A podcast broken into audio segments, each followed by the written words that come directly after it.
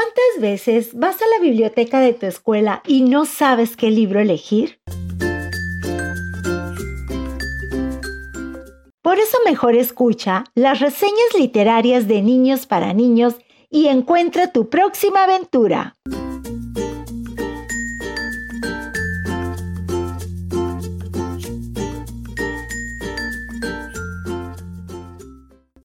Hola, mi nombre es Nayeli Pina de Sexto B. Del libro que les contaré un poco hoy se llama Sapo y Cepo Inseparables, un libro de Arnold Lovell. En este cuento, Sapo y Cepo viven cinco tipos de aventuras diferentes y divertidas, las cuales son una lista, el jardín, las galletas, dragones con gigantes y el sueño. Todas son divertidas, también todas los engancharán pero mi favorita y de las cuales platicaré un poco es la de dragones con gigantes. Esta aventura se trata de que Sapo y Cepo estaban leyendo un libro que contenía dragones con gigantes y se dieron cuenta que los personajes eran muy valientes y se preguntaban si ellos también lo eran.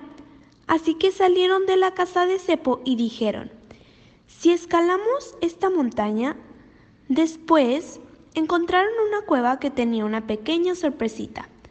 Este divertido libro contiene un lenguaje claro. Y si quieres saber qué pasó con ellos, te recomiendo que leas este entretenido libro para que veas todas las aventuras que pasan Sapo y Cepo.